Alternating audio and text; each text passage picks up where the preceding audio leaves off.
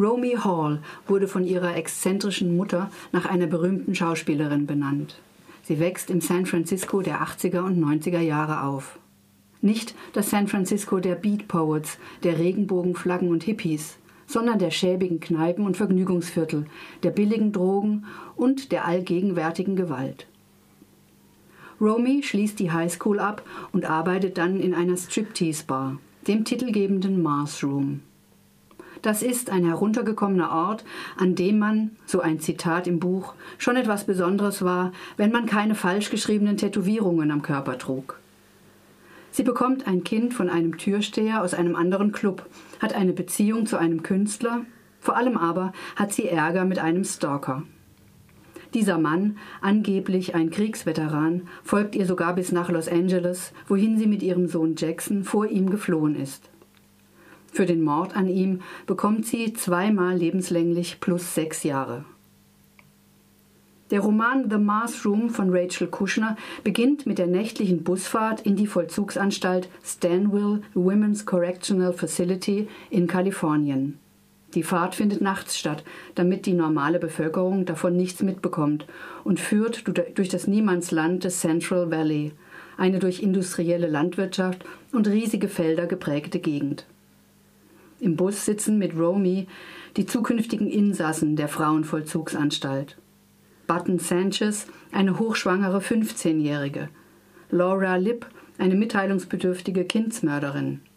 Außerdem Conan, eine riesige Schwarze, die aussieht wie ein Mann, und Sammy Fernandez, die eine Freundin werden wird. Mit diesen beiden verbringt Romy die erste Zeit in Isolationshaft, eine Disziplinierungsmaßnahme wegen Widerstands gegen die Gefängniswärterinnen. Auf der Ereignisebene hat der Roman nun eigentlich nicht mehr viel zu bieten. Zweimal lebenslänglich plus sechs Jahre, das bedeutet Gefängnisalltag bis zum Lebensende. Als Leserin fragt man sich, auch bis zum Romanende?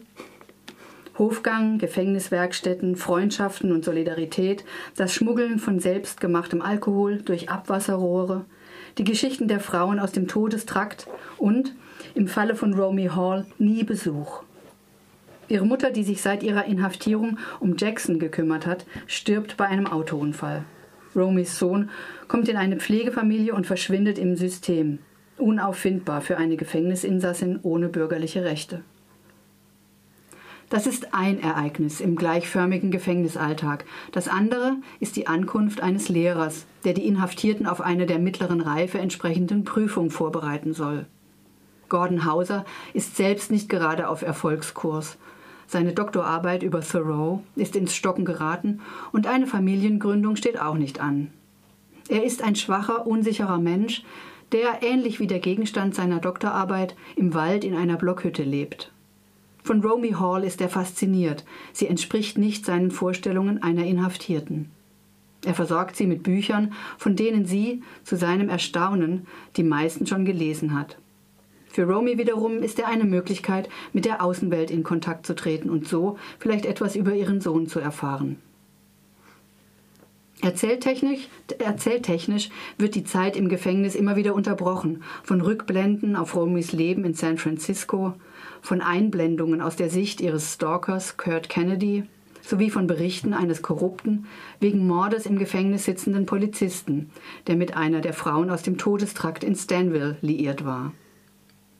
Es finden sich eine Auflistung bizarrer Besucherregeln, keine rote Kleidung, kein Händchen halten, lautes Lachen ist verboten, lautes Weinen eigentlich auch. Außerdem Erzählungen aus der Sicht des Gefängnislehrers Gordon Hauser sowie von Romys früherer Zellengenossin Sammy Fernandez.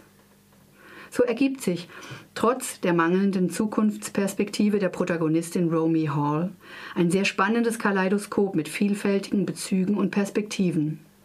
Es ist ein aufrüttelndes und erschütterndes Buch, das trotz des Themas aber auch voller Humor und liebenswerter Personen steckt.